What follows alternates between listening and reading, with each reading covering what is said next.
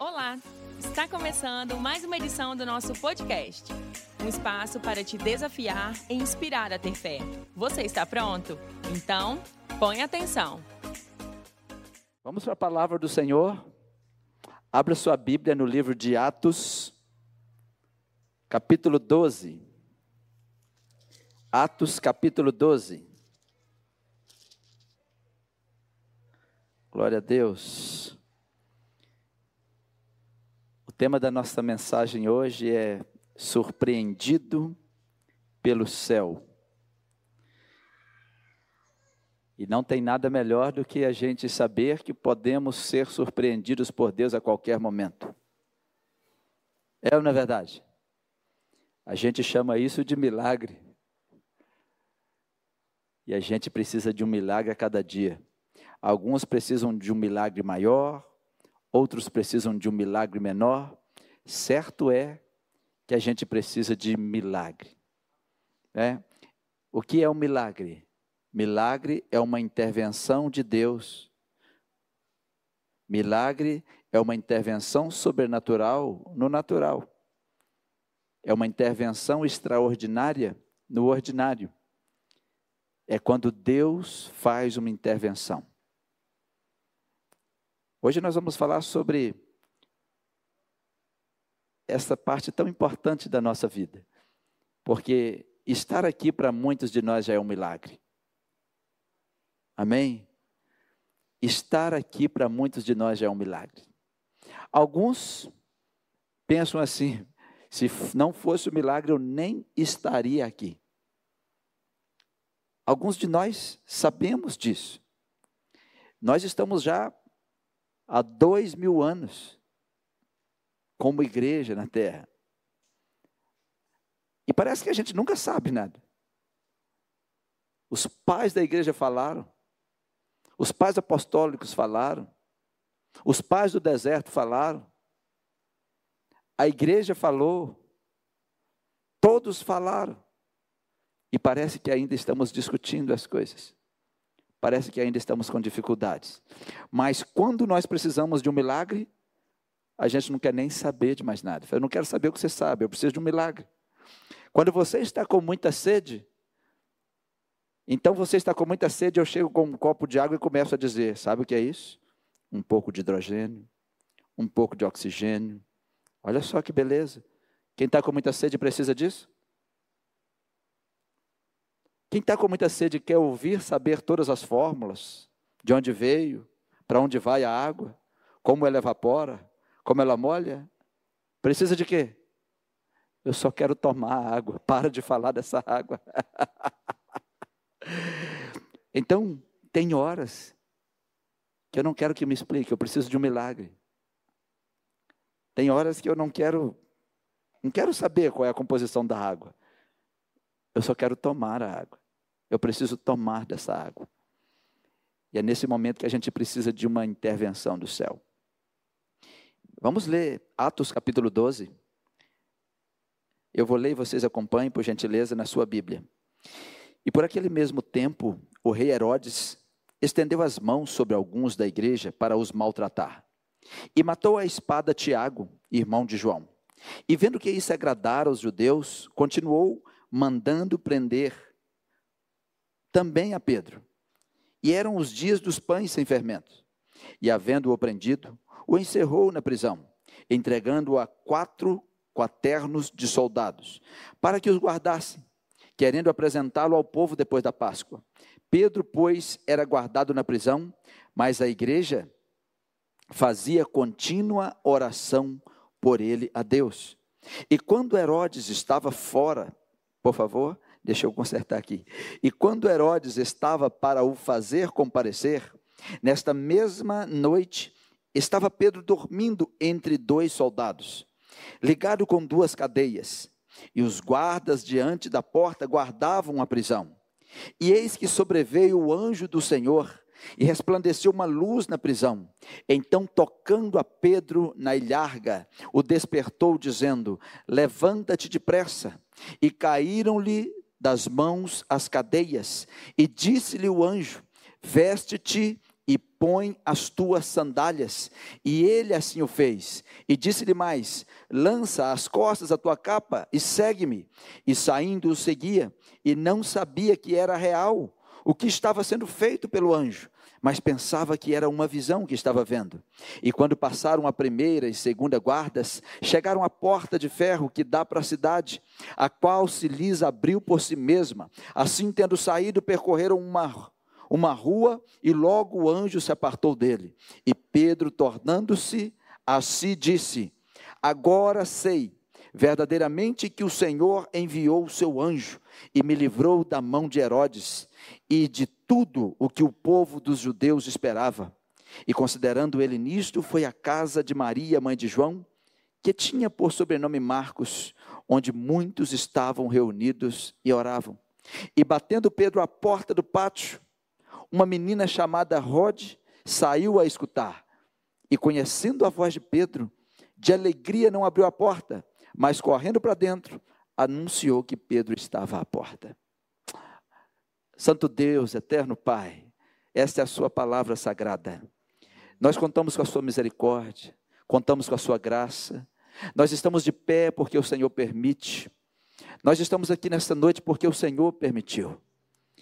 Talvez a nossa oração mais repetida deveria ser Maranata, porque nós sabemos que precisamos das Suas águas, nós sabemos que precisamos do Seu socorro. Venha ao nosso socorro. Mas o Senhor, quando abro a tua palavra, eu sei que é o Senhor que está vindo em nosso socorro. A tua palavra é o Senhor vindo em nosso socorro para nos dizer para onde ir, para nos dizer como que o Senhor está vindo, para nos dizer como que o Senhor está trabalhando. Que nessa noite o Senhor trabalhe com a tua palavra. Que nessa noite o Senhor alcance o nosso coração. Em nome de Jesus. Amém. Pedro estava na igreja nascente, a igreja do início.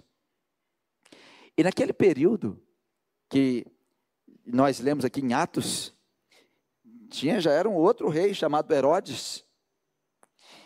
E no versículo 1, deixa sua a Bíblia aberta, você vai acompanhando comigo.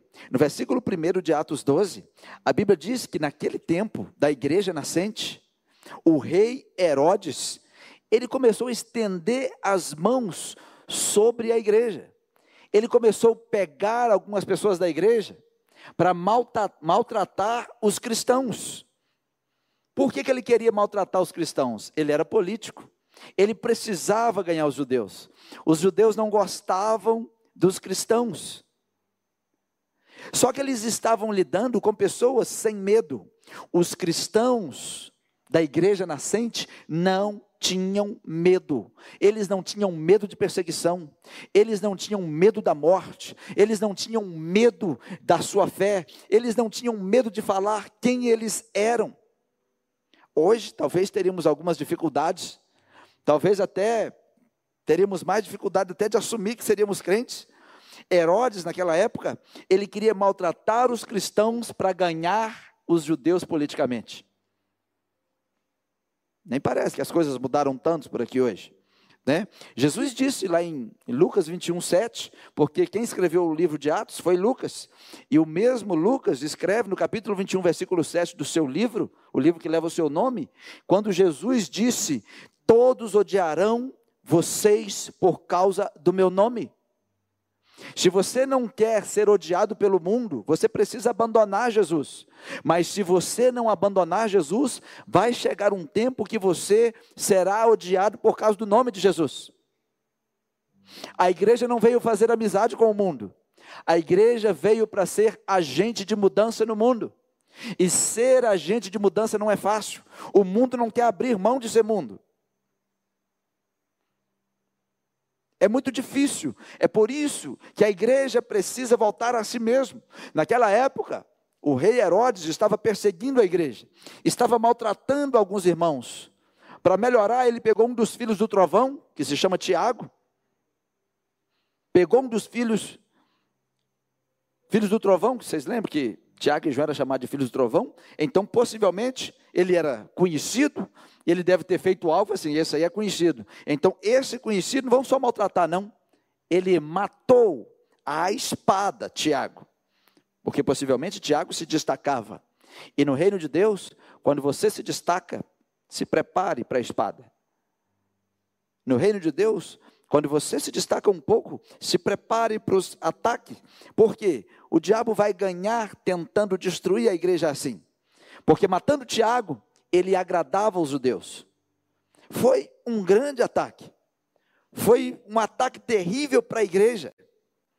Só que nós, cristãos, sabemos que o tamanho do ataque indica o tamanho do propósito. Quando o diabo descobre o seu propósito, se o seu propósito for muito grande, prepare-se para grandes ataques. Paulo disse assim: com uma grande porta, muitos são os adversários. Com uma grande porta, muitos são os adversários. Talvez você está orando e dizendo: Deus, abre uma porta. Um dia eu estava falando com um homem que ele falou assim: Pastor, eu estou orando para Deus abrir uma greta, porque porta é perigoso. Porque a Bíblia diz que quando abre uma porta, vem adversário. E a Bíblia diz mais: se você estiver orando e dizendo, Deus, abre uma grande porta, sabe qual é a primeira coisa que Deus vai fazer? Te treinar. Não para você passar na porta, para você suportar os adversários que vão se levantar. Quanto maior a porta que Deus vai abrir para você, mais você precisa de treinamento, mais você precisa aprender a usar a fé, mais você precisa da armadura de Deus, mais você precisa do escudo, da espada, da couraça, você precisa simplesmente de equipamento. Você precisa estar totalmente protegido por Deus. Por exemplo, hoje estamos aqui, a igreja parece pequena, mas se Deus estiver planejando abrir uma grande porta, a primeira coisa que a gente tem que fazer é partir para a Bíblia. Nos fortalecer na palavra. Por quê? Muitos serão os adversários. Deixa eu contar uma coisa para você. Adversário não é inimigo. Adversário é alguém que quer ganhar de você. No futebol, eles são adversários. Não são inimigos. Mas só que alguém tem que ganhar. O adversário nem, nem tem que ser o inimigo. Isso acontece nas famílias. Às vezes Deus abre uma porta grande na sua família e alguém da sua família se levanta para tentar ganhar de você. Se não conseguir ganhar, pelo menos vai tentar te derrubar. Para dizer assim: deixa eu ver se você fica aí mesmo. Todos comigo com uma grande porta. Todos comigo com uma grande porta. Eu preciso me preparar. Porque virão muitos adversários. E as pessoas às vezes esquecem disso. Isso acontece na sua vida, sua vida profissional, sua vida espiritual, sua vida familiar. E às vezes a gente não põe muita atenção nessas coisas. E a porta era muito grande. O evangelho chegou até nós por causa deles. A Bíblia diz no versículo 3 de Atos 12 que quando Herodes viu que matar Tiago agradou os judeus, o que, que ele fez? Eu preciso de outro. Eu preciso de mais uma das cabeças deles. Tiago agradou os judeus. Matar um cristão agradou aqueles que não gostam dos cristãos. E como é dia dos pães ázimos, eu preciso mesmo ganhar os judeus. Está aproximando a Páscoa, eu preciso ganhar os judeus. Eu preciso de alguém que traga os judeus para mim. E o mundo faz assim. Você precisa tomar muito cuidado quando o mundo estiver te alisando, quando o mundo estiver te elevando, porque o mundo faz gigante para derrubar. O reino de Deus não é complicado, mas o reino de Deus é muito claro. E a Bíblia diz que naquela época, na igreja nascente, Herodes viu que matar cristãos agradava quem não gostava dos cristãos. Satanás sabe disso. Satanás sabe que humilhar a igreja agrada o mundo. E eu sei que muitos cristãos que talvez estão me ouvindo aqui entram em conversas que humilham a igreja. Fazem gracinhas que humilham a igreja que humilha homens e mulheres de Deus. Sabe quem ganha com isso? É só o inferno. É como se você estivesse deixando o mesmo espírito que entrou em Herodes entrar em você. Como assim, pastor? Sim, porque uma das coisas principais, quando você, ah, eu queria ser tanto uma pessoa sábia, a Bíblia diz que o temor do Senhor, o temor do Senhor é o princípio da sabedoria. Todos, o temor do Senhor é o princípio da sabedoria. Quantos aqui têm temor do Senhor? Pouco? Lá em cima acho que está melhor. Quantos têm o temor do Senhor? De verdade? Provérbios 8, 13, a Bíblia diz: o, o temor do Senhor consiste em aborrecer o mal. Não é aborrecer a Deus, é aborrecer o mal, ponto e vírgula. Que mal? O orgulho, a soberba, a boca perversa, o mau caminho, eu os aborreço. Provérbios 8, 13. Então, se você me diz que tem temor do Senhor, você está me dizendo que nunca vai, nunca vai agradar o que é mal. Você nunca vai se aliançar ao que é o mal. Você vai aborrecer o mal. Como assim aborrecer o mal? Se alguém vem com uma conversa e você fala, essa conversa é do mal, você vai ficar aborrecido comigo. Eu não entro nessa conversa com você. Se você vem com uma, algumas atitudes e eu sei que o seu coração está sendo mal, assim, não conte comigo. Pastor, mas se eu falar isso, a pessoa vai ficar aborrecida. A Bíblia diz que o temor do Senhor consiste em aborrecer. É por isso que muitas pessoas ficam aborrecidas com pastores. Não só com pastores, com cristãos sérios. Quem aqui já aborreceu alguém por causa da sua fé? Levanta a mão assim. Aborrece ou não aborrece? Por quê? Você vai dizer não. Por quê? Por causa da minha fé. Por causa da igreja? Não, por causa da minha fé. A igreja sou eu. Por causa da minha fé. Ah, foi o pastor que falou com você? Não, por causa da minha fé. Se for para aborrecer alguém, e você não está sendo do bem, você está sendo do mal. E a Bíblia diz que o temor do Senhor é sobre aborrecer o mal. Você vai ficar aborrecido comigo. Mas eu não vou aborrecer o meu Senhor. Eu não vou aborrecer o meu Deus. E sabe, uma das nossas tristezas é ver os cristãos aborrecendo a Deus para agradar as pessoas, para agradar o mal. Pastor, mas eu vou ter um confronto eu não estou mandando vocês brigar com ninguém, não. Só estou dizendo que nós precisamos mostrar qual é o nosso temor. Não é? E, e mesmo eles matando Tiago, ninguém saiu para lutar com Herodes. Vamos nos levantar. Não. Aí que ele fez? Ele gostou, agradou os judeus. É, mata mais um cristão, mas pega o de cima, para ver se enfraquece os de baixo. Então ele mandou prender também a Pedro. Hum? E ele prendeu a Pedro, ele não mandou só um soldado ficar com Pedro. No versículo 4, a Bíblia diz que ele entregou a quatro quaternos de soldado. 4 vezes 4, 16. Entregou ele a 16 soldados. Esse aí é perigoso. Pensa, por que ele é perigoso? Ele prega o Evangelho. Homens e mulheres que pregam o Evangelho no poder de Deus é um perigo para o mundo. Por quê? Acaba com o mundo. John Wesley, conhecidíssimo no mundo todo. John Wesley, ele pregava numa cidade, pregava em outra cidade, ganhava uma, ele ganhava cidades inteiras. Por isso que tem igreja wesleyana no mundo todo. Ele ganhava bairros inteiros. Que unção era aquela daquele homem? Um dia um homem viajando no seu cavalo parou em uma certa cidade e perguntou assim: "Eu já andei a cidade toda e não achei nenhum boteco. O que, que aconteceu com essa cidade?" E a pessoa que estava conversando com ele, diz: Passou um pregador aqui pelo nome de Wesley. E todos os bares encerraram as suas atividades porque todos se converteram ao Evangelho. Um homem com a tocha do Evangelho, uma mulher com a tocha do Evangelho de verdade, é um perigo para o mundo. Por isso que o mundo vai tentar parar. Se você é um homem de Deus, uma mulher de Deus, você é um perigo na empresa onde você trabalha. Porque todos vão querer ouvir a sua oração. E o diabo não vai ficar satisfeito. Vão querer ouvir a sua voz. E o diabo não vai ficar satisfeito. E quando se levantar contra você, serão altos níveis de ataque. Pastor, o que, que eu faço? Das duas, uma, ou você para de servir a Deus direito, fica esses crentes mais ou menos, que aí não tem muito ataque, ou você parte para a guerra. Só que agora eu estou falando com crente de nível hard. Né? Sabe por que colocou 16 para vigiar Pedro? Um só não dava conta. Sabe quem era Pedro? O Pedro era aquele povo, sabe aquele povo? Aquele povo que anda em carro de fogo. Ele falou assim: Eu conheço esse povo, é esse povo que anda em carro de fogo. Ele é daquele povo que dorme com leões. Eu conheço esse povo. Um só não dá conta deles, não. Eu conheço esse povo. Se jogar na fornalha, você joga um, aparece mais um. Você joga três, aparece quatro. Eu não coloca um só para cuidar de Pedro, não. Este povo é perigoso. Esse povo abre cadeias cantando.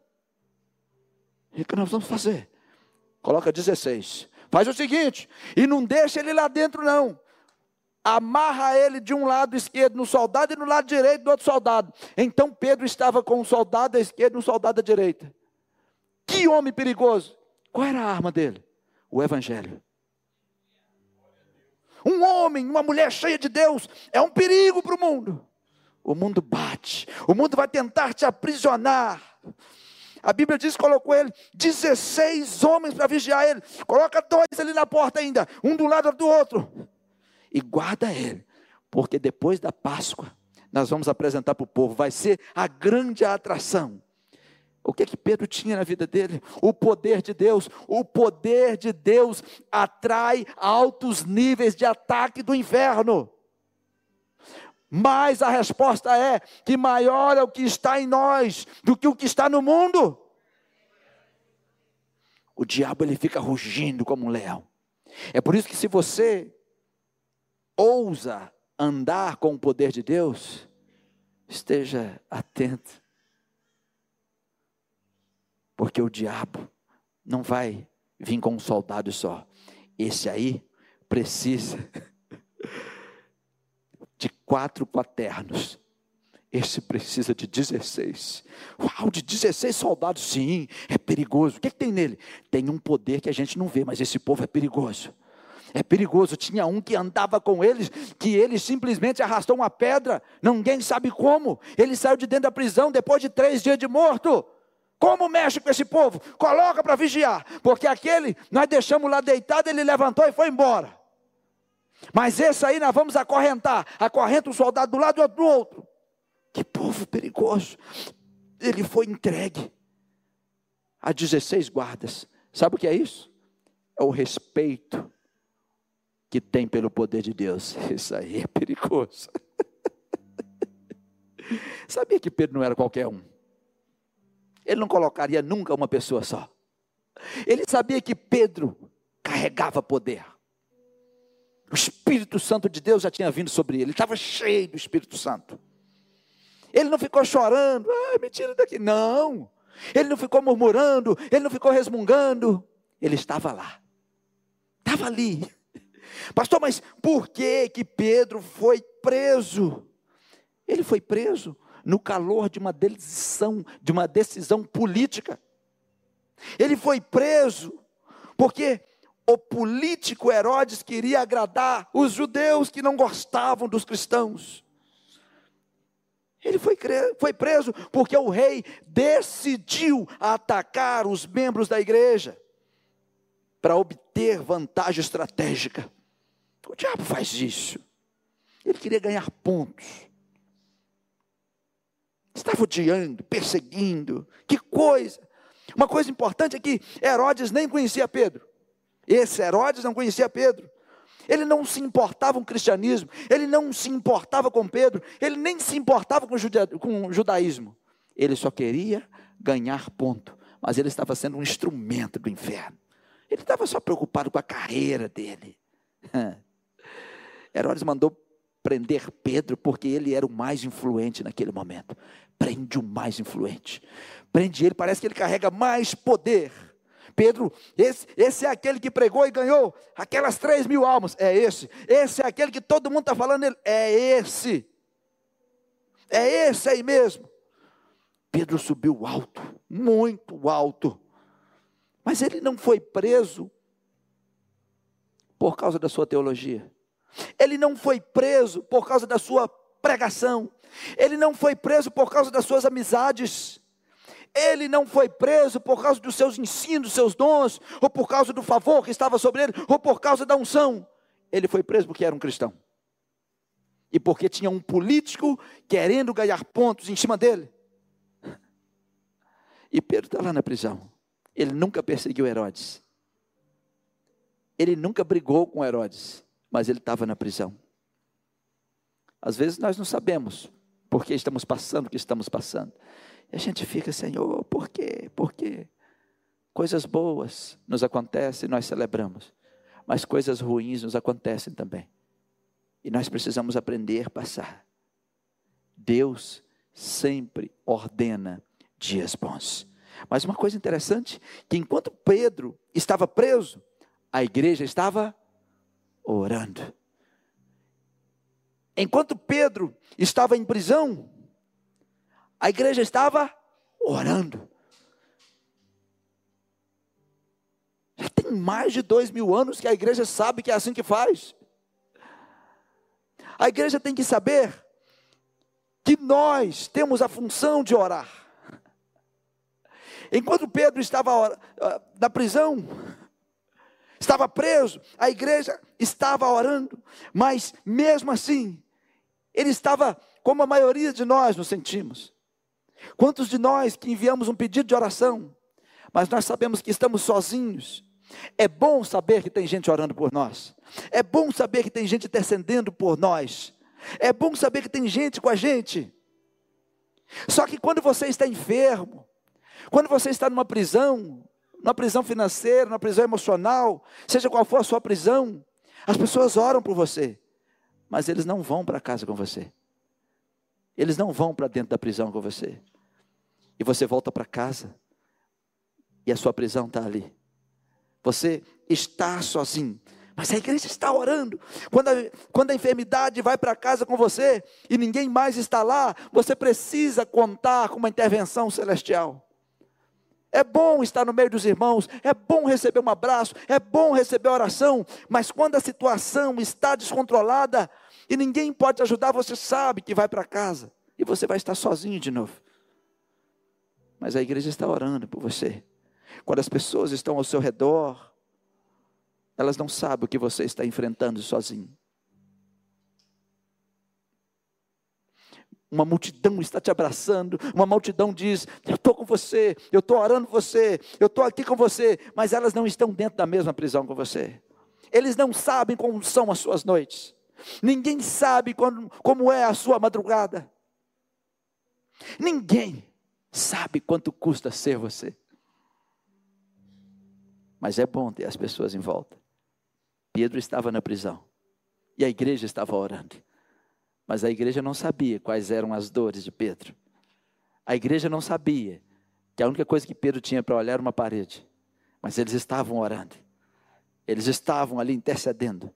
Eu sei que muitos de vocês que estão aqui simplesmente sabem que a maioria das coisas que nos atormentam a alma é a nossa alma e a gente passa por isso sozinho. Só você sabe quanto custa estar aqui agora. Sabe você, às vezes fica em casa pensando, mas será que alguém está orando? E alguém manda uma mensagem no WhatsApp orando por você. Alguém manda uma mensagem no celular, estou orando por você, ou no Instagram, seja onde quer que for, mas você continua sozinho. Porque a prisão só cabe você. E você está ali dentro da prisão. E a única coisa que você passa é por aflições. E nós achamos que às vezes, como que eu sou crente e estou passando por aflição? Só que Jesus disse que aflições viriam. Jesus disse que no mundo, no mundo, e nós estamos nesse mundo. Às vezes, nós não entendemos por que Deus permite que nós passamos por alguns problemas, porque nós passamos por tantas aflições. Talvez você passou por uma aflição um ano passado, mas de repente você, quando está vendo um filme ou está conversando com alguém, parece que liga aquela aflição de novo e você parece que começa a tremer os seus nervos novamente, porque você ainda não saiu da prisão. E você acha que está sozinho. Mas a igreja está orando. A igreja está orando com você. E às vezes nos vemos em sérios apuros às vezes nós nos pegamos em coisas terríveis que a gente acha que nem vai suportar. E a única coisa que nós temos são os salmos de Davi. Eleva os meus olhos para os montes. De onde me virá o socorro? O meu socorro vem do Senhor. E nós ficamos no Salmo de Davi mais uma vez: O Senhor é meu pastor e nada me faltará. E nós ficamos ali, vai, vai, vai. E Herodes estava pensando que se matasse Pedro, ele se tornaria ainda maior. E o diabo sabe: se você é um homem, uma mulher de Deus, que anda com o poder de Deus dentro de você, o diabo sabe: se eu matar esse, se eu destruir esse, eu serei ainda maior. E muitas coisas acontecem, nós não entendemos. Por isso que você sabe que tem muitos crentes mortos espiritualmente, outros que morreram mesmo, porque Deus permitiu. Mas agora Pedro morreria por causa da ambição de Herodes. Será que Deus permitiria que Pedro morresse por causa da mensagem, do testemunho que ele deu. Estava morrendo porque ele estava pregando, Pedro não estava morrendo porque ele estava testemunhando, mas era por causa da ambição de um homem. Ele não estava morrendo por causa do propósito dele, ele não estava morrendo por causa do chamado, era por causa da ambição de um homem. Pedro estava indo para o corredor da morte sem saber o motivo. E às vezes as pessoas vêm até nós e dizem: por quê? Por quê? Por quê? Por quê? Porque isso veio a mim? Porque eu estou passando por isso?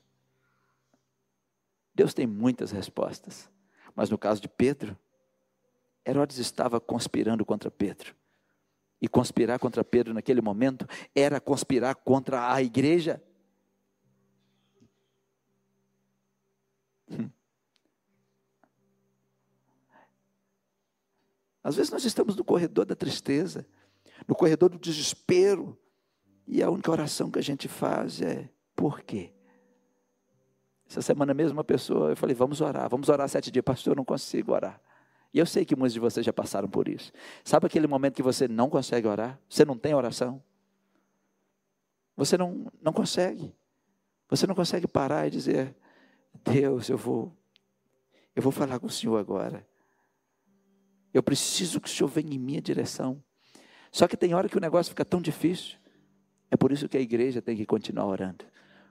Porque as pessoas às vezes estão em situações tão terríveis que elas não conseguem orar. A Bíblia não diz que Pedro estava orando. A Bíblia diz que a igreja estava orando. É importante que a igreja ore. É bom ter amigos de oração. Nós precisamos de intercessores. Precisamos de gente intercedendo por nós. Pedro sabia que ele tinha amigos de oração. Pedro sabia que tinha gente orando por ele. Sabia que tinha gente com ele. E uma coisa importante que Pedro aprendeu com Jesus. Ele aprendeu com Jesus a descansar em meio às prisões. Ele aprendeu com Jesus a dormir em meio à tormenta. E é uma coisa difícil demais. No versículo 6 a Bíblia diz que quando Herodes estava para o fazer comparecer, nessa mesma noite, estava Pedro dormindo entre os dois soldados. Não tinha nem como ele dormir fora dos soldados. Vocês se lembram que ele estava acorrentado aos soldados? Deixa eu falar com vocês. Quando você tem um problema e você consegue deixar mudando de casa, se eu mudar de casa eu deixo problema. É fácil, né? Se você tem um problema, você disser assim, se eu mudar de família, eu resolvo esse problema. Também está fácil. Tem gente que tem um problema que é só mudar de cidade, que é só mudar de família, é só mudar de igreja. Mas agora eu estou falando de um problema que está acorrentado a você. Aquele problema que você diz, se eu não tiver uma intervenção divina, eu não tenho saída, porque o problema está acorrentado em mim. Problema que eu tenho está dentro de mim. O vício que eu, que eu tenho está dentro de mim. A enfermidade que eu tenho está no meu corpo. É como se você estivesse dois guardiães de Herodes agarrados no seu corpo. Pedro chega a um nível muito importante, que é o nível que ele aprendeu com Jesus, porque ele iria ser morto no dia, no dia posterior. Como que pode alguém dormir na noite anterior à sua morte? Como pode alguém descansar quando sabe que no outro dia será a sua execução? Pedro aprendeu a dormir sob trovões que anunciavam uma tempestade. Pedro aprendeu a descansar, tinha uma igreja orando, e ele carregava o poder de Deus dentro dele. Pedro estava em paz, mesmo que o problema dele estava colado nele. Pedro estava em paz, mesmo sabendo que todo o inferno estava se soltando contra ele, mesmo sabendo que todo o inferno só estava preparando o momento de fazer com ele o que fez com Tiago. Só que agora Deus mandaria uma mensagem. E às vezes, a melhor resposta que você tem para os seus dias de angústia é ir para a sua cama e dormir. A melhor resposta que você tem para os seus dias de angústia é descansar, sabendo que tem alguém orando por você. É descansar até que o seu redentor se levante a seu favor. É melhor dormir e esperar em Deus. Talvez você está discutindo, você está brigando, está murmurando. Não perca seu sono. Talvez eu falo com alguém que não está dormindo por causa de tantos ataques. O inimigo disse que dessa semana você não passa. Talvez você ouve a voz do inimigo como Pedro ouviu a voz de Herodes. Depois da Páscoa, a gente mata ele. é, depois do cordeiro, a gente mata ele. Talvez eu falo para alguém que vive sob ameaça. O seu problema está algemado a você. Você não consegue resolver mudando de cidade. Você não consegue mudar de casa. Você não consegue resolver mudando de família. Você não consegue resolver mudando de igreja. Porque alguns conseguem. Mas quando o seu problema está algemado a você, a pergunta é: para onde você vai fugir? Porque para onde você for, eles estão algemados em você. Pedro, ele foi dormir com um problema algemado nele. É melhor você dormir, não brigue, não murmure, não discuta. Aprenda a descansar nos braços do Senhor em meio à tormenta. As pessoas estão olhando a tormenta à sua volta, pensando que você está morrendo, mas eles não sabem que você está dormindo no olho da tormenta. Herodes sabia que aquele povo era assim.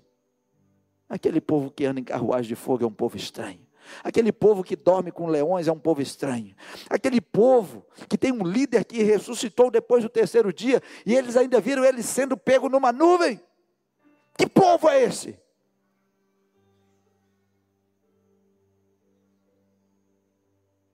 Esse é um povo forasteiro aqui na terra. Estamos passando por aqui nessa velha terra. E quando voltarmos na nova terra, o diabo não vai estar por aqui. Ele já está sentenciado, ele já está julgado, ele já está condenado. E ele sabe que está no finzinho para ele ser preso. Por isso que ele está desesperado. É melhor você dormir e esperar no Senhor. Sabe uma coisa que eu aprendi em todos esses anos é que Deus trabalha de dia, mas Deus trabalha também no turno da noite. Isso é tão precioso para nós. Quando Deus quis preparar Eva, Ele mandou Adão dormir. Vai dormir. Eu não preciso da sua participação. Vai dormir. Você já parou para pensar que Deus pode estar trabalhando no turno da noite? Isso é maravilhoso para nós. Aí a gente lembra, como o salmista diz no Salmo 30, versículo 5: o choro pode durar uma noite, mas a alegria, ela vai chegar ao amanhecer. Porque para Deus não tem amanhecer. O dia para Deus é eterno. Só tem para nós. Enquanto você está descansando no Senhor, talvez você está chorando, mas chora na presença do Senhor. Porque o Salmo 30, verso 5 diz que o choro pode durar uma noite, mas a alegria vem ao amanhecer.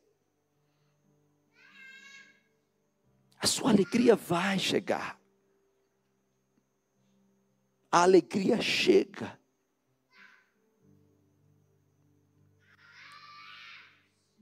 A alegria, ela chega. Sabe uma coisa importante? Que a gente vai aprendendo na caminhada. O diabo tem prazer em te ver acordado com problema.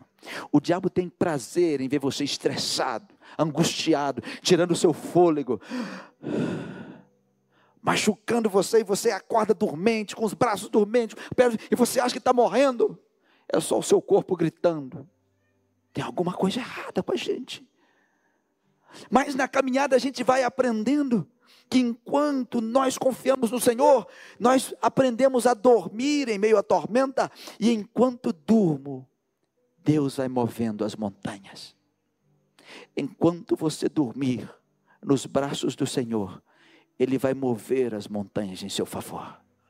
Ele vai mover as montanhas. Enquanto durmo, Ele está enviando alguém para abrir as cadeias. Enquanto durmo, Ele está abrindo portas, Ele está fazendo conexões. Tem coisas acontecendo. E a igreja estava orando. O salmista disse que o Senhor nos acompanha enquanto nós estamos dormindo. Ele diz no Salmo 4, versículo 8: Em paz me deito, e logo eu pego no sono. Por quê? Eu sei que tu estás comigo. Deus não dorme com você, ele fica acordado enquanto você dorme. Só que parece que a gente esquece. Sabe por que Deus manda você dormir? Porque você precisa estar descansado para a alegria que está sendo preparada para você. Você precisa descansar. O salmista disse que na hora de ir para a cama descansar,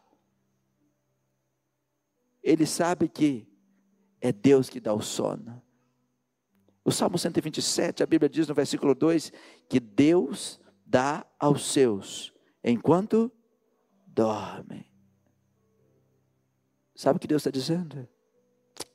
Descansa nas minhas mãos. Descansa nos meus braços. Você não precisa mais ficar. Pedro estava ali, dormindo. Não tinha nem como ele soltar as cadeias. Porque alguns conseguem deixar. Deixa o problema na empresa, deixa o problema na rua, deixa o problema lá não sei aonde. Eu vou viajar que eu deixo os problemas aqui. Mas quando o problema está acorrentado a você, você não tem onde deixar. Pedro aprendeu a dormir na tempestade. Sabe com quem? Vocês sabem com quem? Ele aprendeu isso com o mentor dele. Tanto que no meio da tempestade eles acordando, mestre, não vê. Por que vocês estão me acordando? Vocês não têm fé. Olha para mim. Se a sua mãe é sua mentora, você vai reagir como a sua mãe sempre reage. Se quando tem um problema, sua mãe fica descabelada, você vai ficar descabelado. Você vai fazer o que o seu mentor faz. Se o seu pai é o seu mentor, e quando ele tem um problema, ele reage machucando as pessoas, você vai reagir como o seu pai reage. Você vai fazer isso. Mas o mentor de Pedro era Jesus. O que, que o meu mentor faria no meio dessa tempestade? O que o meu mentor faria? Eu sei o que ele faria, eu sei o que ele fez. Eles colocaram uma cruz nele e ele carregou, sem reclamar, sem murmurar. Eles colocaram ele na cruz e ele suportou, sem murmurar, sem reclamar. E enquanto todos estavam desesperados, Jesus descansou na cruz. E ele disse: Tetelestai. Está perfeitamente perfeito, completamente completo. O mentor de Jesus, a mentoria de Jesus é a mentoria do céu. E Pedro olha, eu agora estou com algemas em mim, e os meus algozes estão presos em mim. O que me mata, ou o que quer me matar, está preso ao meu corpo. O que farei? Eu vou fazer o que meu mestre fazia. Eu vou fazer o que meu mentor fazia. Eu vou dormir entre cadeias. Vocês me ouviram? Pedro estava dormindo entre cadeias. Pastor, é tão difícil. Quando você entra em uma cadeia financeira, você para de sonhar. Você para de fazer plano, tudo para ali. Quando você entra em uma cadeia na área da saúde, você para de sonhar. Você para de fazer plano. Tudo para ali. A única coisa que você quer é sair da cadeia. E o que você daria? O que você daria? Tudo. Eu sei que é assim. Quando você está numa cadeia emocional, a sua mente fica presa. E você vai ao médico, ele vai ter que te dar remédio. E os remédios, a primeira reação daquele monte de remédio faz você fazer o quê? Faz você fazer o quê? Dormir. Você pode tomar os remédios, já pode ouvir Deus falando com você. Vai dormir de uma vez. Descansar no Senhor é muito difícil, pastor. Essas coisas são muito difíceis, muito, muito, muito. E o que, que eu vou fazer? O nosso desafio é aguentar. Até quando? Se a igreja está orando, se você tem alguém intercedendo por você, aguentar até sermos surpreendidos pelo céu. Aguenta firme. Feche os seus olhos, todos vocês. Se conecte ao Espírito Santo de Deus. O que, é que você está aguentando até hoje? O que é que está apertando você? Talvez eu falo para alguém que disse: Eu não aguento mais. E Deus está dizendo: Aguenta, aguenta. Eu estou contigo. Talvez você disse: Eu não suporto mais. Eu quero tirar minha vida. Não faz isso. Deus pede para você: aguenta. Até quando, pastor? Até ser surpreendido pelo céu. E se você quer ser surpreendido pelo céu, faz uma oração aí agora. Diga, Deus, me surpreenda. Talvez você não está aguentando a situação que você está passando. Talvez eu falo com alguém que está numa prisão, na área de saúde. Talvez eu falo com alguém que está numa prisão financeira. Talvez está numa prisão no relacionamento. Talvez você está numa prisão emocional. Talvez você está numa prisão no seu trabalho. Eu não sei qual é a prisão aonde você está que você está simplesmente esperando ser surpreendido pelo céu. E quando a surpresa do céu chegar, coisas acontecerão. Coisas acontecerão porque a Bíblia diz que naqueles dias, a Bíblia diz que Deus deu ordem e sobreveio do céu o anjo do Senhor. E uma luz, um clarão resplandeceu no lugar onde estava Pedro preso. Aquele anjo tocou Pedro, como vai tocar alguns de vocês aquele anjo, ele não veio trazer uma mensagem, ele veio trazer as chaves de uma prisão. Ele veio para acordar Pedro e dizer: Hoje chegou o dia. Pedro foi surpreendido pelo, pelo céu. O anjo tocou Pedro, despertou Pedro e disse: Levanta depressa. Como assim? É como se Deus dissesse: Eu tenho pressa levanta depressa. O anjo tocou Pedro, falou com Pedro, e as algemas que prendiam os soldados em Pedro caíram. E o anjo disse: Pega sua roupa, pega sua capa, pega suas sandálias e me segue. Pegue o que é seu e me segue. Pegue o que é seu e me segue. O anjo não entrou na prisão, ele apareceu na prisão. Mas agora o anjo não desapareceu da prisão. Aquele anjo disse para Pedro: Me segue. O anjo poderia sair sem passar nos portões. O anjo não, não precisava de nenhuma porta. Mas agora o anjo disse: Me segue. Pegue o que é seu, pega a sua capa, pega a sua sandália e me segue. Naquele momento, Pedro não sabia que era real. Pedro não concebeu que era real o que estava sendo feito pelo anjo, e ele achou que era somente uma visão. Quando somos surpreendidos pelo céu, Deus nos surpreende de tal forma que parece que não é verdade. E eu queria desafiar você que está aqui, você que está me ouvindo, feche os seus olhos, apresenta para Deus a sua prisão, ou ore pela prisão de alguém. E quando Deus vem ao nosso socorro, a gente acha que está vindo algo, isso deve ser uma visão. Pedro não acreditava, não pode ser verdade. Não pode ser verdade. Será que é verdade mesmo? Talvez alguns de vocês serão tocados nessa noite e vão achar: será que é verdade mesmo? Será que o meu dia chegou? Será que a minha bênção chegou? Você pode pedir a Deus agora em oração. Deus, eu quero o que o Senhor faz na minha vida, o que o Senhor fez na vida de Pedro. Toma essa palavra para si. Porque essa palavra é espírito e vida é a palavra de Jesus Cristo.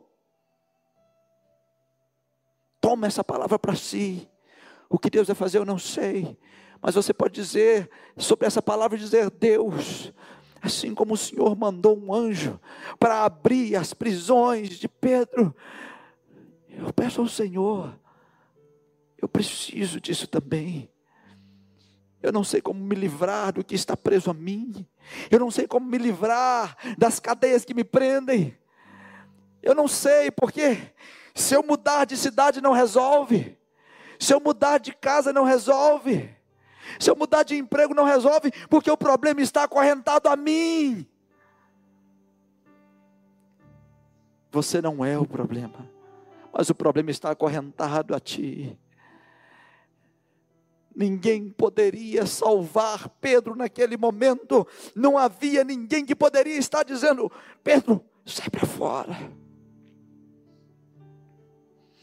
Mas Deus mandou um anjo naquele lugar Foi Deus que mandou um anjo naquele lugar. É como se eu ouvisse o salmista no Salmo 91, dizendo mais uma vez no verso 11: Porque aos seus anjos dará ordem a teu respeito, para que te guardem em todos os teus caminhos, eles te sustentarão nas suas mãos, para que não tropeces com o teu pé em pedra.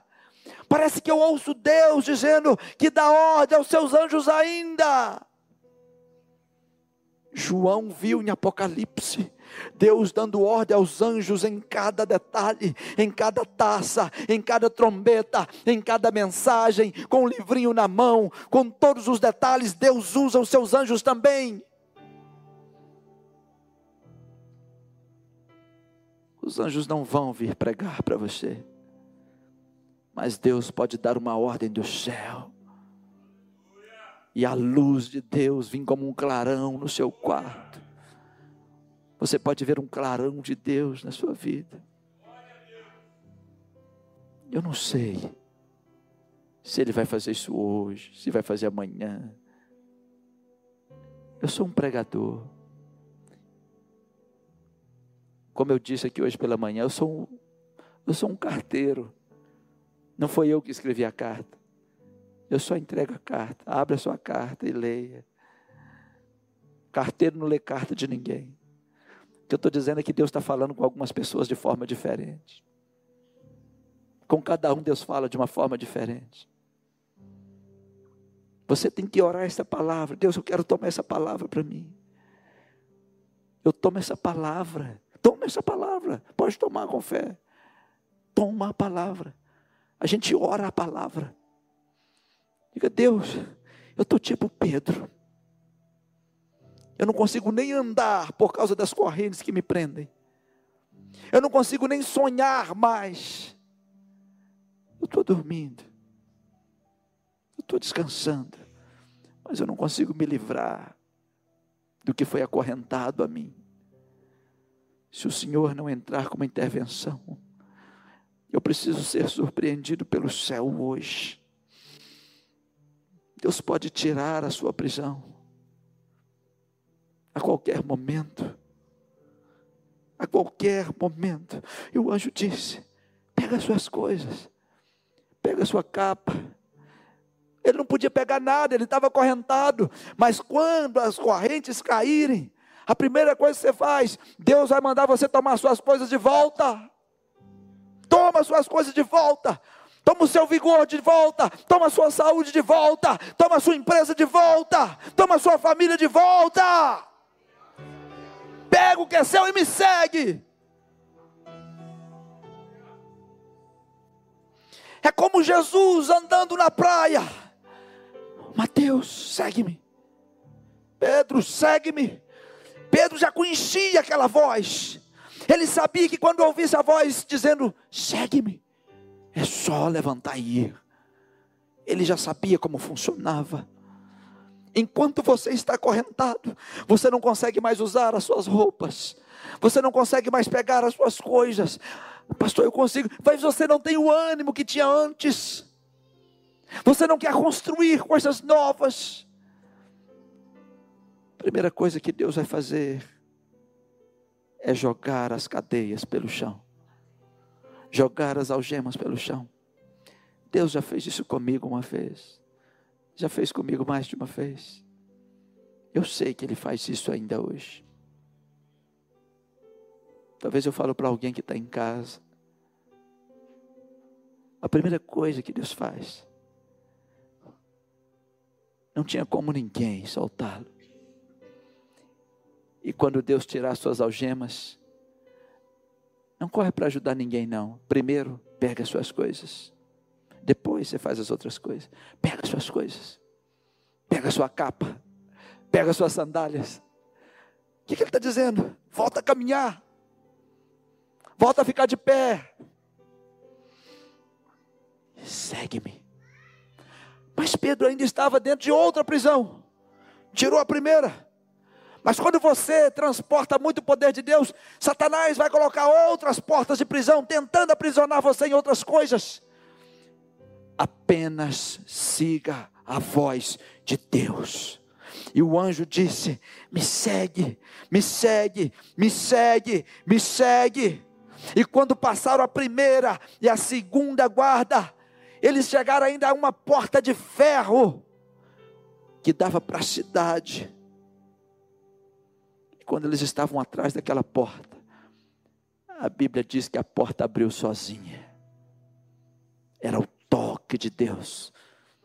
Pedro foi surpreendido pelo céu. Deus caminhou com ele. O anjo não disse, vai. Não, o anjo disse, vem, me segue. Eu vou abrir nas portas. Deus vai na frente. É como ele fez quando tirou o povo do Egito. Ele vai na frente, ele colocou um anjo atrás, um povo na frente do povo no Egito, quando ele saiu ali no deserto. E agora com Pedro ele disse: Me segue.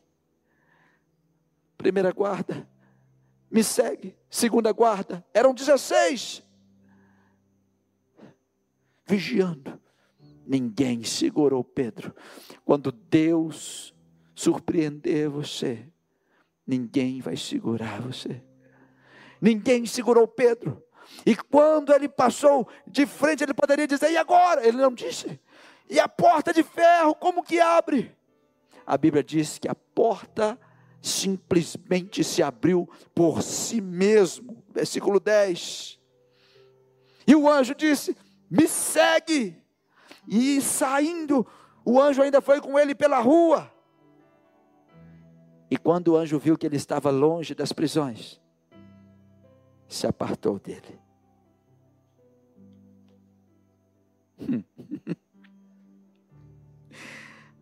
Aleluia. A morte de Pedro estava decretada por Herodes, mas não por Deus. Talvez muitas pessoas já decretou o seu fim, decretaram a sua falência, decretaram a sua morte. Mas tem que saber se Deus declarou isso porque Deus não tinha decretado a morte de Pedro. Pedro ia morrer no dia que Deus decidisse. E não era aquele dia. Quando Pedro saiu, as correntes caíram, as portas se abriram, o portão simplesmente se abriu. Que coisa! que é isso que Deus fez? Eu creio que Deus ainda trabalha desse jeitinho. Eu sei que muitos aqui já viveram isso. Quem se manifesta? Quem já viveu isso? Levanta a mão. Quem já viveu isso? E quantos querem viver isso? Estenda a mão, estenda a mão, fecha os olhos e diga a Deus: Eu quero viver isso que Pedro viveu. Eu quero viver isso. Eu sei que as algemas vão cair. Eu sei que as portas vão se abrir. Quando o Senhor vier me surpreender do céu. Amém. Eu já vivi isso. Eu já vi muita gente vivendo isso. Aqui tem muita gente que já viveu isso. Agora aprenda uma coisa. Deus enviou um anjo e abriu as portas da prisão. Deus enviou um anjo que tirou as algemas. Mas quando Pedro chegou na casa de Maria, a primeira coisa que ele encontrou foi uma porta. E o anjo não abriu.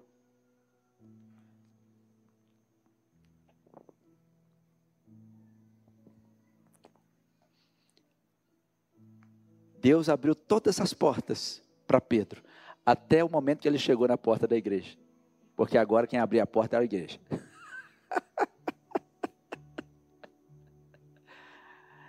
Difícil entender isso, não? Difícil entender isso, não? Deus abriu todas as portas para Pedro, da prisão, até chegar na igreja. Porque agora era a igreja que abria a próxima porta. A menina veio tão feliz, tão alegre, quando a Bíblia diz que quando ele foi até a casa de Maria, a mãe de João, eles estavam reunindo, fazendo uma coisa que crente faz. O que, que ele estava fazendo? O que, que ele estava fazendo? Por quem? Por Pedro. A ida do anjo até a prisão foi a resposta de oração da igreja.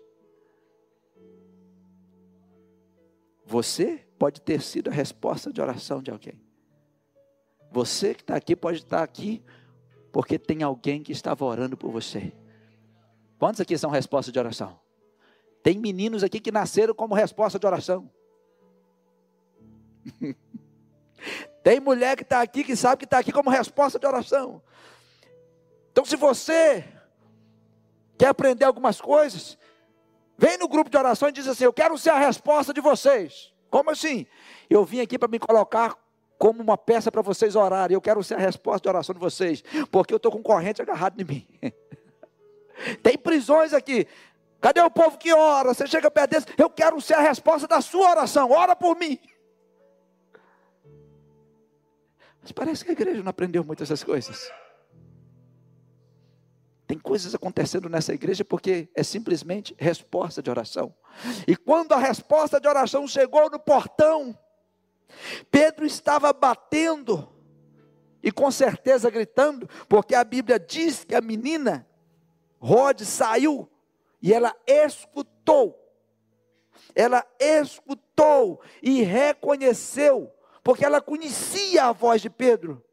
A Bíblia diz que ela ficou tão alegre, ela ficou tão alegre que ela fez como algumas pessoas fazem quando o marido, que está tão alegre que a mulher vai ganhar a menina, que sai correndo e larga a mulher para trás. Ela saiu correndo e esqueceu Pedro lá atrás, lá fora. Gente, Pedro está livre. Gente, Pedro chegou. E Pedro está lá, mas quem vai abrir a porta? Gente, vamos comemorar. Pedro chegou.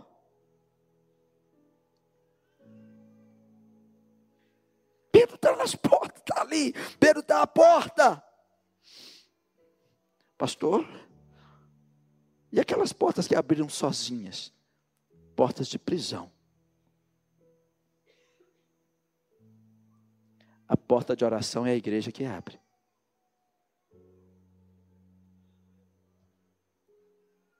Vocês ouviram ou não? A igreja precisa saber que algumas pessoas vão bater as portas dizendo: Eu cheguei. Eu sei que pessoas já estão chegando por essas portas aqui e são resposta de oração. E quem ora sabe Que às vezes você vai orar um dia, dois dias, um ano, dois anos, pela mesma pessoa. Não desiste. Eu conheci uma pessoa que ele ia na igreja, ia bêbado, aceitava Jesus bêbado, uma vez, duas vezes, três vezes, quatro vezes, cinco vezes, estava lá, ia para a rua, ia preso, e a família continuava orando, orando, orando. E tinha gente que falava assim, ah lá, aceitou Jesus bêbado e tal. E eu falei, deixa aceitar Jesus. Ah, mas está bêbado. Deixa vir.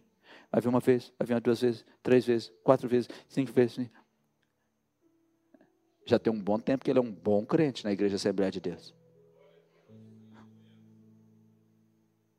Continue orando. Continue orando. Oração é um remédio que ainda não bebemos o suficiente. Oração é um remédio que ainda não bebemos o suficiente. Oração, todo mundo acredita que funciona. Quantos acreditam que a oração funciona? Então por que não usamos? Parece academia. Todo mundo sabe que funciona. Outro trem difícil de ir. Mas alguém igual eu? A gente sabe que precisa na academia. A gente sabe que funciona. Gente, um dia eu recebi uma intimação do Igor lá em casa. Ele escreveu aqui, lembra, Igor? Escrito assim, intimação. o senhor está intimado para ir para a academia. Por conta da academia. Eu falei, meu Deus, recebi uma intimação. Eu fui um pouquinho. Depois eu fui contundido. Não voltei mais. Recentemente eu estava na academia de novo. Machuquei minhas costas de novo. Fiz um trem errado lá. Deve ter um ano que eu não volto. Eu fico, fico com medo de machucar de novo. É um trem. Deus abriu as prisões. Meu Deus, Deus abriu tantas prisões. Na minha família, eu já vi tantas pessoas da minha casa saindo de prisões. Na igreja, no nosso ministério. Já viu aquela pessoa que converte e você faz assim? Já passaram por isso? Você viu que converteu? Você não sabe. É que o anjo pegou ela pela mão. Ela passou por muitas prisões. Uma porta aberta, duas portas abertas, três portas abertas, quatro portas abertas, cinco portas abertas. E quando chega na igreja, a gente tem que abrir o portão. E a gente, olha quem chegou. E às vezes até esquece da pessoa. Você viu quem chegou? A gente não pode perder isso, gente. A igreja precisa estar orando. A gente precisa estar orando. Porque quem abre as portas das prisões é Deus. E eu sei que tem muita gente aprisionada. Muitas prisões. Muitas prisões.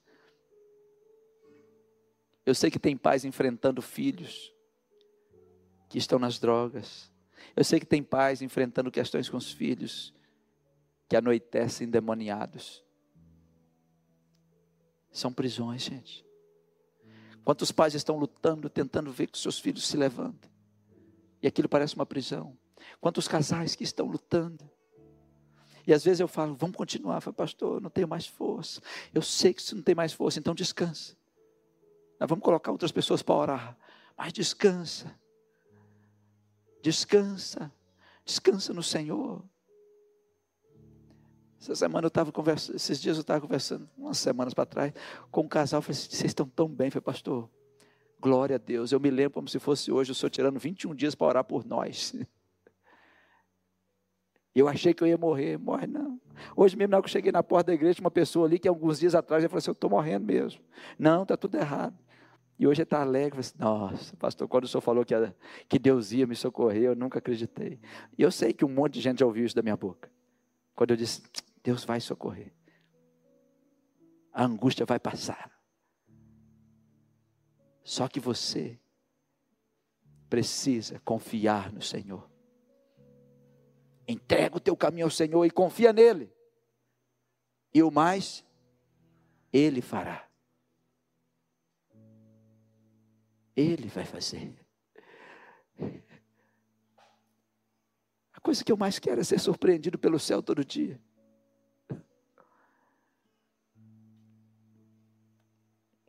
E eu vou contar para vocês. Semanalmente eu sou surpreendido pelo céu.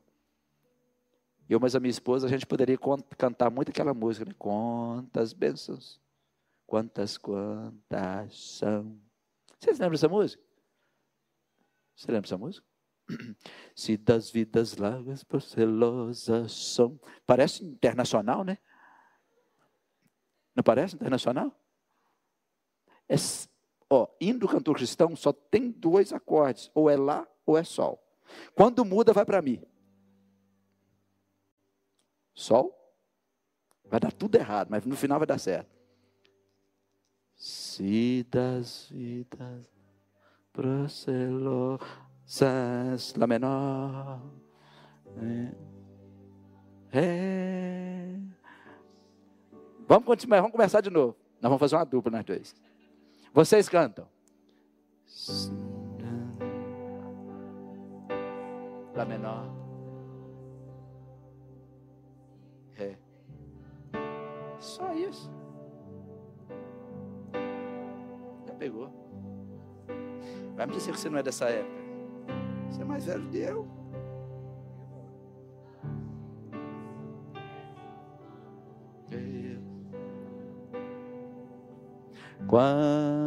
Quantas bênçãos com a cara do Marcos olhando para você. Ao Marcos lá na porta. Recebida das divina mão.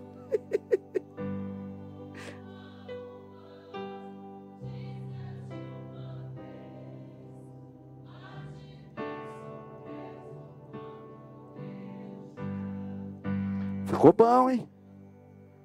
Ficou ruim demais, gente. Não, mas é porque ele não conhece a música. E eu mato eles aqui com essas músicas. Não é verdade? Você não lembra do cantor cristão, não? Ah.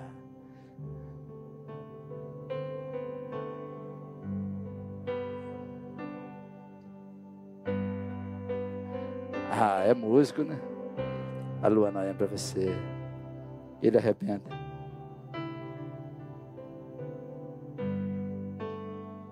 Agora deu certo. Quantas bênçãos, conta. Todo domingo. Recebida da divina mão. Uma, uma. Dize-as de uma vez. Quanto Deus já. Palmas para o Raul. Obrigado, Raul. A cara do Felipe, porque não é ele que está aqui. É música do cantor. É porque tem muito tempo que a gente não canta música do cantor cristão, né? Mas o trem bom, né? Bom, hein? Cantar umas músicas do cantor cristão. Vamos terminar aqui nesta mensagem. Esta mensagem, ela é uma mensagem sobre a vida da igreja. É uma mensagem sobre nós. Porque qual de nós que estamos aqui, que não precisamos de uma intervenção divina? Qual de nós que estamos aqui, que não precisamos ser surpreendidos pelo céu? Eu já fui surpreendido pelo céu meus filhos, minha esposa. E essa igreja já foi surpreendida pelos céus. Essa noite é uma noite para você olhar para as suas algemas. Eu sei que tem pessoas que têm que esconder suas algemas. É difícil a gente dizer que tem alguma coisa nos aprisionando. Mas é uma noite para a gente olhar para as nossas algemas e dizer: Deus, eu não consigo sair sozinho. Eu não consigo sair sozinho. Se o Senhor não me surpreender pelo céu, eu não tenho saída. Vamos ficar de pé e vamos orar. Deixa eu orar por você. Deixa eu orar por sua vida.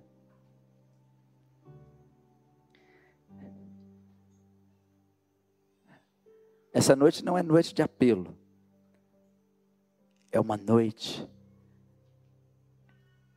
em que você precisa falar com Deus sobre o que te aprisiona. E eu queria pedir a você para fazer isso. Feche os seus olhos e vamos largar hoje as correntes. Pastor, como vai ser? Não, nós só oramos. Talvez você nem está orando por você, mas eu queria que você orasse por você. Talvez você precise orar por outra pessoa, está tudo bem. Mas eu queria que você falasse de você. Talvez você é Pedro nessa noite. Talvez você, talvez você está como Pedro, não sabe nem o motivo da prisão. Eu não sei nem o motivo. Eu não sei por que eu estou passando por isso. Eu não sei como eu entrei nisso. Pedro poderia questionar a Deus, mas não é hora de questionar a Deus. É hora de dizer: Deus, eu sou como Pedro, acorrentado. Tudo bem que eu não sei o motivo das correntes, tudo bem que eu não sei por que eu estou acorrentado aqui. Livra-me. Liberta-me. Liberta-me. Liberta-me. Nos livra. Nos livra. Nos liberta. Coloque isso diante de Deus, de verdade. Talvez está te angustiando. Talvez se você contar para alguém é simples, não é nada. Mas você sabe que é angustiante para você. Talvez você tenha até vergonha de dizer para as pessoas que é um problema. Mas é a sua corrente. É a sua cadeia. É o que te prende. É o que prende você. Conta para Deus. Conta para Deus. Conta para Deus. Eu vou pedir os pastores e as pastoras para ficar aqui na frente. Nós vamos terminar daqui a pouquinho. E quem quiser vir, depois nós vamos terminar ungindo, vocês já vão embora. Pastor, mas por que isso? Você vai fazer um, uma aliança com Deus. Que aliança? de confiar de verdade no Senhor. Daqui a pouquinho só vão passar, vir pelo meio e sair pelas laterais. Mas primeiro conta para Deus. Pastor, eu preciso. Não, isso é você. Se você não quiser, não tem problema. A nossa parte é orar. Você pode ser a resposta de oração dessa igreja. Você pode sair dizendo: Eu vou ser a resposta de oração da igreja. Eu vou viver o meu milagre. Pode ser que eu ouça Deus dizendo: siga-me. Talvez essa noite Deus pode dizer para você: Pedro não acreditou. A Bíblia diz que ele achou que era só uma visão. Pedro não acreditava que era real. Talvez o que Deus vai fazer você não vai nem acreditar que é real. Mas vem sem medo. Vem sem medo. Obrigada por escutar o nosso podcast. A palavra de Deus tem poder para transformar nossas vidas. Então siga as nossas redes sociais e receba mais mensagens que o ajudarão a crescer espiritualmente.